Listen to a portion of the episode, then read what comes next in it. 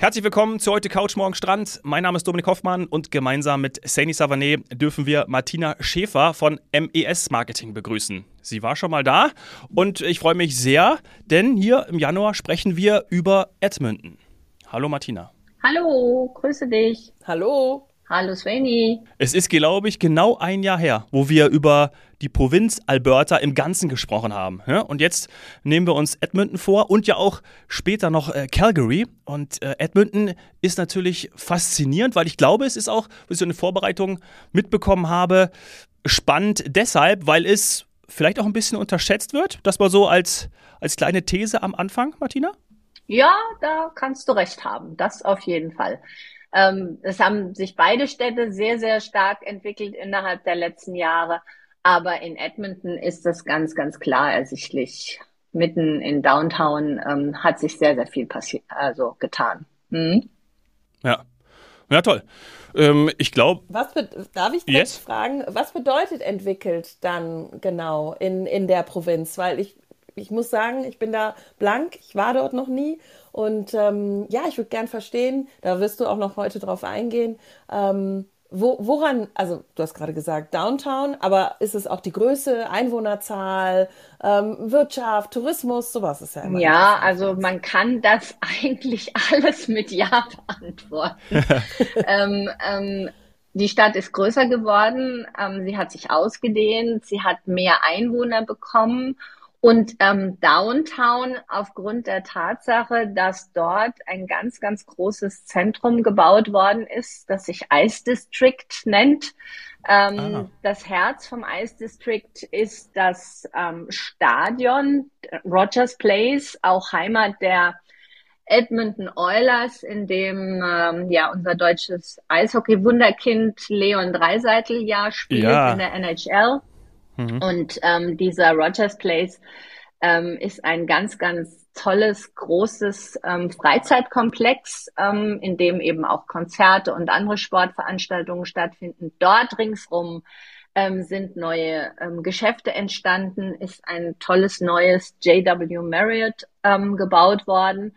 Und ähm, aufgrund dessen ähm, passiert auch mehr auf der Straße. Eine ganze Zeit lang hieß es immer, ach, in Edmonton sind die Bürgersteige hochgeklappt und die Leute befinden sich nur innerhalb der Einkaufszentren und Malls. Und ja. das ist halt nicht der Fall. Ja, also da gibt es sehr, sehr viel, dass man einfach jetzt mittlerweile zu Fuß erkunden kann. Die Straßen sind sehr, sehr viel lebhafter geworden. Ja. Ach, sehr interessant. Ist ja eigentlich eine umgekehrte Entwicklung, als man unseren Innenstädten äh, immer nachsagt oder prophezeit, äh, weil sich so viel Indoor in Kaufhäuser oder Malls verlagert hat. Und in Edmonton ist es jetzt umgekehrt, da hat man jetzt quasi Outdoor, ähm, ich sag mal, schöner gemacht, attraktiver gemacht. Das heißt, ich kann da auch einfach zu Fuß jo. eine Stunde, zwei Stunden den ganzen Tag äh, verbringen und mir das Alte, aber auch das Neue ja, anschauen. Auf jeden Fall. Also wir haben ähm, dort auch ähm, in den Museen, die ähm, rings um das Ice District standen, ähm, neue Ausstellungen dazu bekommen in der ähm, Art Gallery of Alberta zum Beispiel. Edmonton ist ja die Hauptstadt ähm, von Alberta und dementsprechend ähm, befindet sich dort auch mitten in der Stadt das Parlamentsgebäude.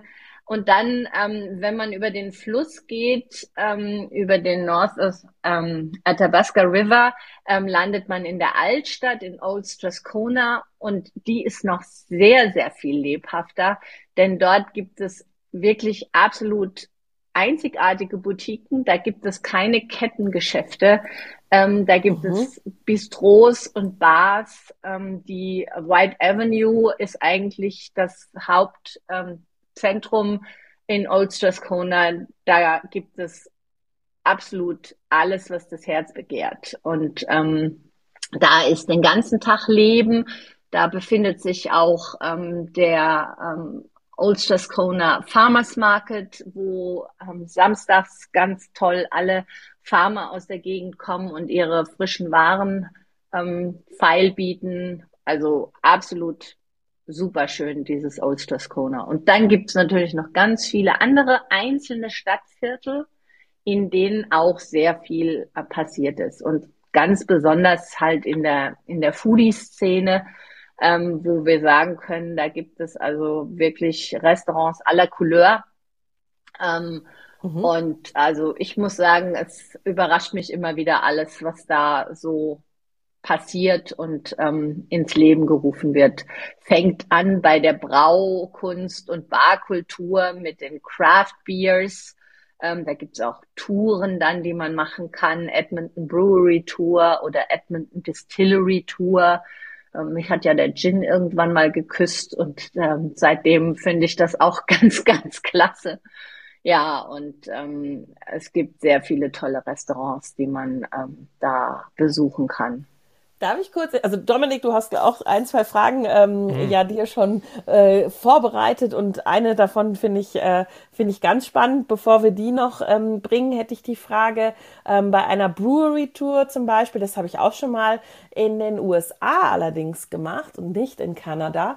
Ähm, wie muss ich mir das vorstellen? Also Craft Beer, das denke ich, ist dann eher was Moderneres, also modernere mhm. ähm, Breweries. Ja. Aber gibt es dann auch irgendwas Traditionelles parallel dazu, sodass ich vielleicht alt und neu kombinieren kann? Also ich sag mal so, ähm, ich möchte jetzt nicht so ganz auf die historischen Hintergründe eingehen, ähm, was ähm, das Gesetz in, in glaube ich, generell in Kanada gewesen mhm. ist. Das ist ähm, irgendwann mal gelockert worden, ähm, was den Alkohol anbetrifft. Und dementsprechend sind diese ganzen Craft Beer ähm, Zentren und diese ganzen Breweries entstanden.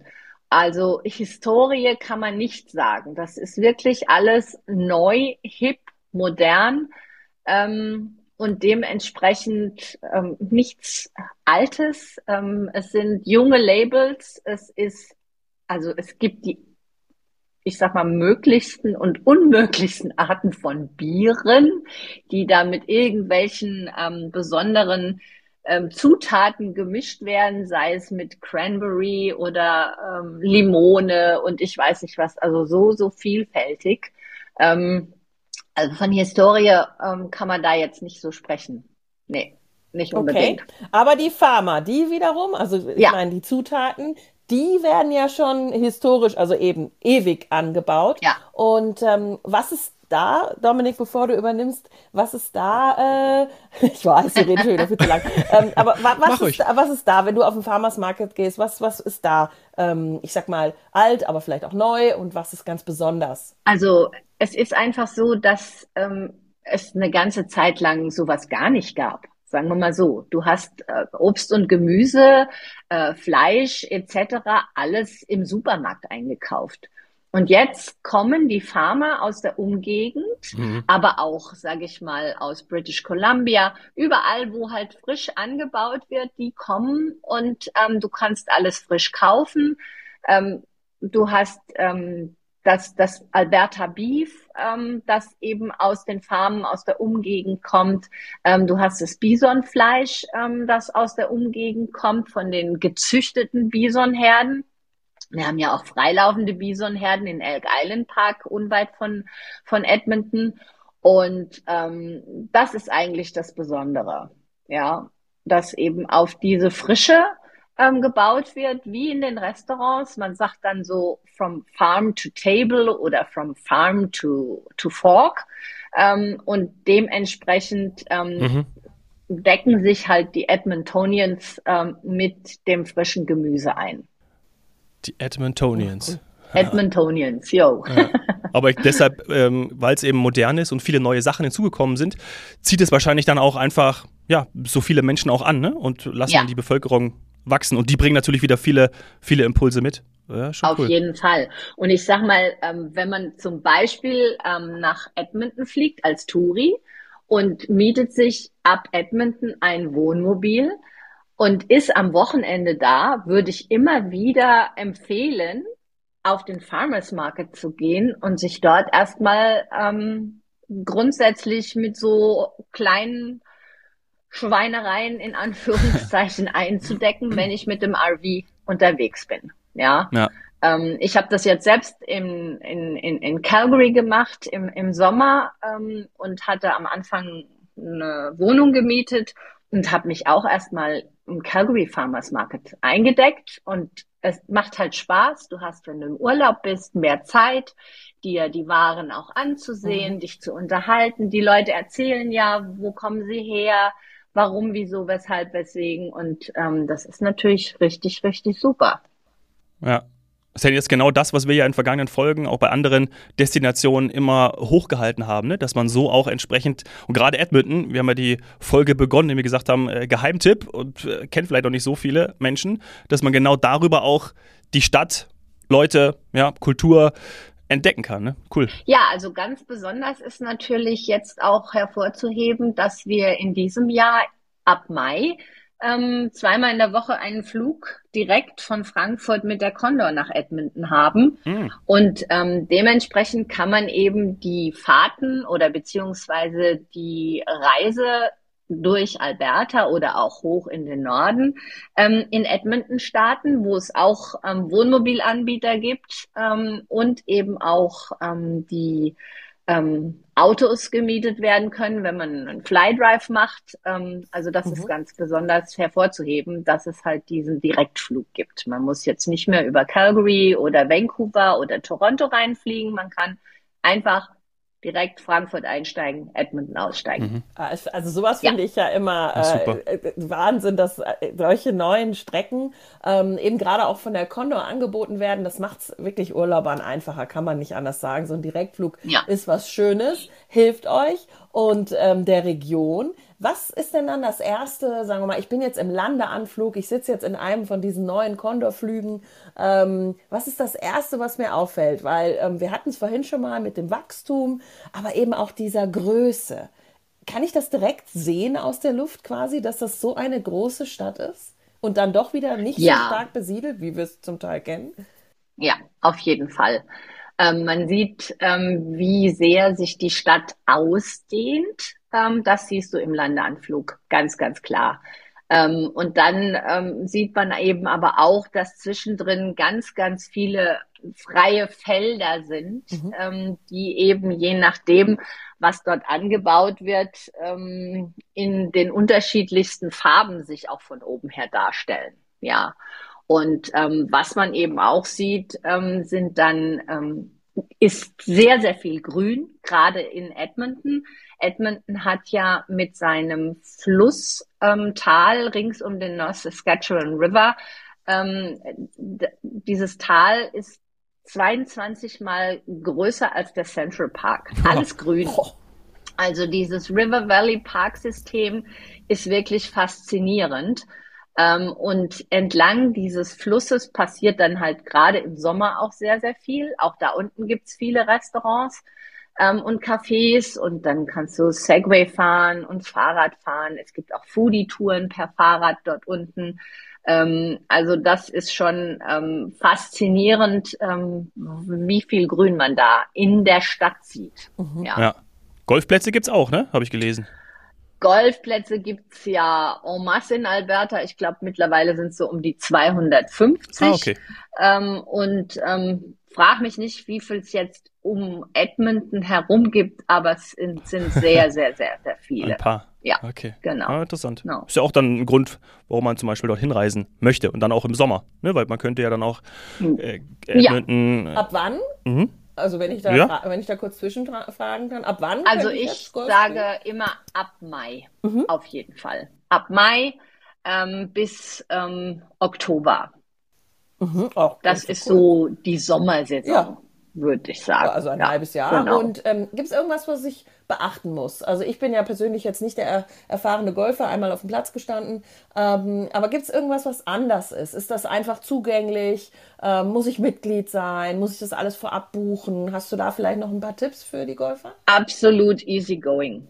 Oh, cool. man muss nichts beachten. Braucht keine Platzreife. Man geht einfach, man geht einfach hin und ähm, bucht sich ähm, einen Abschlag und dann geht's los. Ja. Ideal. Ach cool, also ist ja. das richtig hm. quasi ja, ja öffentlich zugänglich. das ist schon das ist schon eher ein Volkssport. Ich Aha. sag mal, der Kanadier wartet eigentlich darauf oder der Albertianer in Anführungszeichen auch in, in, in den Nationalparks, dass der Schnee geschmolzen ist. Mhm. Dann wollen sie auch nicht mehr Skifahren und dann wollen sie nur noch Golf spielen. Ja. Wenn ich da kurz eine kleine Geschichte ja. erzählen darf. Ich habe euch ja im Vorfeld erzählt, dass ich in Vancouver bei den Olympischen Spielen 2010 war und dort im Stanley Park hat man im Februar, weil es die jüngsten, äh, weil es die, nicht die jüngsten, weil es die wärmsten Olympischen Spiele seit Aufzeichnungen waren, hat man im Stanley Park Golf gespielt im Februar bei den Olympischen Winterspielen. So zum Vergnügen haben die Kanadier dort dann teilweise auch in kurzer Hose Golf gespielt. Also ja, eine äh, golfverrückte Nation. Huh. Ja, auf jeden Fall. Ja, also wir haben, ähm, wir haben Golf und ähm, wir sind jetzt schon so von Mai bis Oktober haben wir schon uns mit Golf beschäftigt und äh, fahren vielleicht noch mit dem Camper durch die Gegend. Ähm, aber wenn wir jetzt in Edmonton starten und nicht Golf spielen, so wie ich, ähm, wie viele Tage sollte ich dort verbringen, ähm, um dann vielleicht noch ein paar andere Aktivitäten ähm, auszuüben? Also ich würde auf jeden Fall vorschlagen, mindestens zwei Tage. Ähm, mhm. A, für die Stadt brauchst du auf jeden Fall einen Tag, wenn nicht sogar noch länger. Ja, ähm, ich habe ja jetzt eben schon von verschiedenen Stadtvierteln gesprochen. Ähm, dann gibt es in Edmonton die West Edmonton Mall, eines der größten Shoppingzentren ähm, Nordamerikas mit über 800 Geschäften und Restaurants. Ähm, da alleine kann man ja schon zwei Tage verbringen. Richtig. Und ja, und dann noch die Brewery Tour, die machst du ja auch. Genau. Noch. Ja. Ähm, ja.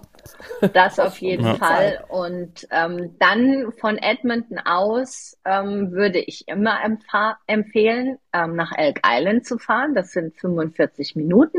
Das ist der kleinste Nationalpark Kanadas. Und ich habe eben schon mal von Bisons gesprochen. Dort oben gibt's ähm, mhm. freilaufende Bisons und die triffst du garantiert immer. Wirklich? Immer. Oh. Egal Ei. wann ich bisher da gewesen bin, ich treffe sie immer. Und ähm, aber aber du, die sind, die freilaufen. sind freilaufen. Ich bin dann auch freilaufen. Das heißt, wir laufen frei zusammen. Wir laufen frei. du im Auto. Am besten bleibst du in deinem Auto. Die stehen also. halt dann auch entlang der Straßen. Ähm, man fährt da sehr sehr langsam logischerweise, wenn man in den Park reinfährt. Ähm, von den Dimensionen müsst ihr euch einfach vorstellen, ähm, der Elk Island Park reingefahren, anderthalb Stunden rausgefahren. Ähm, man kann aber dort vor Ort auch sehr, sehr viel machen. Man kann da wandern. Ähm, es gibt einen sehr, sehr schönen ähm, See mit einem, mit einem Sandstrand, wo man im Sommer auch ähm, schwimmen gehen kann. Ähm, mhm. Die, ähm, sag ich mal, die Edmontonians gehen da auch am Wochenende raus, wie bei uns an Baggersee und grillen dort und machen Picknick. Ähm, du kannst Ach. dort ähm, Boot fahren und eben, wie gesagt, ähm, die Bisons sehen und das alles innerhalb von 45 Minuten ähm, relativ easy zu erreichen über den Highway und dann fährst du in den Park rein. Brauchst natürlich ähm, einen äh, Pass von Parks Canada, den man sich am besten sowieso für alle Nationalparks, die man besuchen will, vorab schon organisiert hat.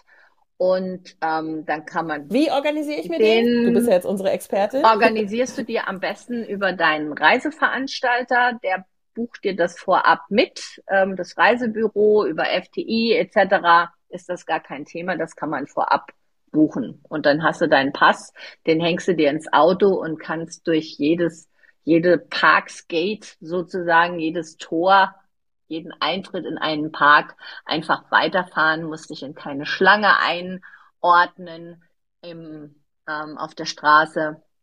Und ähm, ah, ja. das bucht man am besten vorab, auf jeden Fall. Sehr gut. Und die meisten Reisebüros. Dann sind wir schon bei der Über ja. Ja, sehr gut. Oder eben über uns, über FDI genau. Touristik. Und das ist auch schon eine hervorragende Überleitung zur nächsten Folge, weil dann würde mich auch interessieren, was kostet der dann? Eben in, äh, in 2023 gab es eine Preiserhöhung zum letzten Jahr. Ähm, ist, äh, ist sowas stabil? Und ja, muss man sich beeilen mit dem Buchen, wie bei vielen anderen Destinationen? Ähm, weil Flüge gibt es jetzt, aber wir brauchen ja auch noch Autos oder eben den Camper. Ähm, mhm. Ja, das, das wäre, glaube ich, für mich was, was ich unbedingt noch mitnehmen will, damit ich die Reiseplanung ja. starten kann. Genau. Wunderbar. Dann machen wir das in der zweiten Folge. Bis gleich. Genau. Bis gleich. Ciao.